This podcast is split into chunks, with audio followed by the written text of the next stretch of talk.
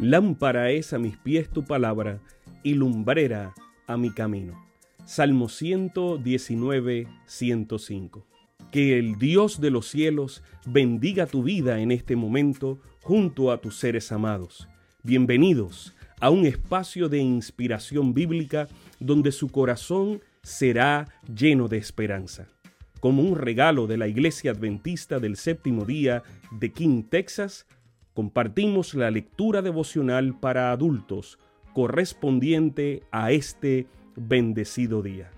Pablo, reavivado por una pasión. Autor, Pastor Bruno Razo. Que Dios te colme de misericordias en este preciso instante. Oremos. Amante Padre, que en este momento tu palabra trascienda al corazón de quien la escucha, sea sembrada y dé fruto para la vida eterna. En el nombre de Jesús. Amén.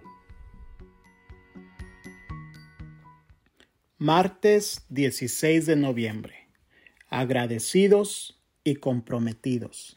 Dios, habiendo hablado muchas veces y de muchas maneras en otro tiempo, a los padres por los profetas, en estos últimos días nos ha hablado por el Hijo. Hebreos 1, versículo 1 y 2. La carta a los hebreos consiste esencialmente en un contraste entre los símbolos por los cuales Dios presentó el plan de la salvación al pueblo escogido en los tiempos del Antiguo Testamento y la realidad del ministerio de Cristo en favor de los pecadores desde la cruz y un contraste entre el santuario y el sacerdocio terrestre y el celestial. En el capítulo 1 se presenta a Cristo como el elegido y como el superior.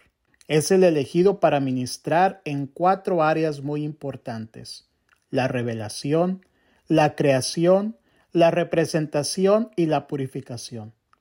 Y es presentado como aquel que es superior a los ángeles en tres aspectos importantes.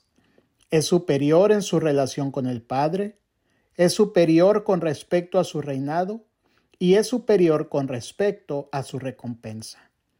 Así, el Padre dijo que colocará a sus enemigos bajo sus pies, y esto muestra la naturaleza total de su poder y su reinado.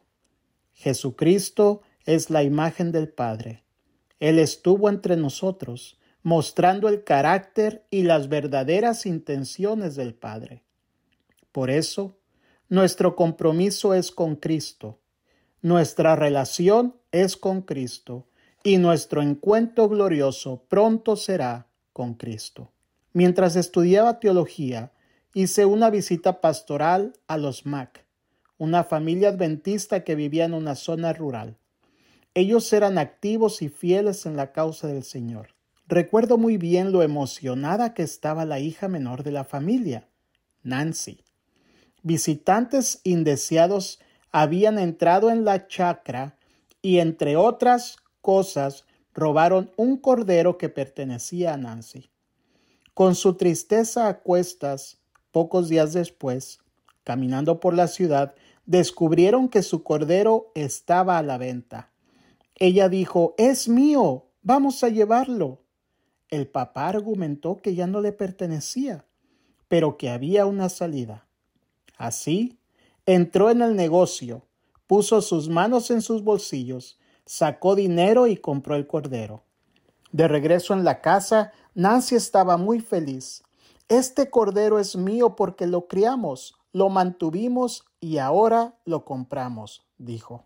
Pablo dice que pertenecemos al Señor porque Él nos hizo, nos sostiene y no dejó sus manos en los bolsillos.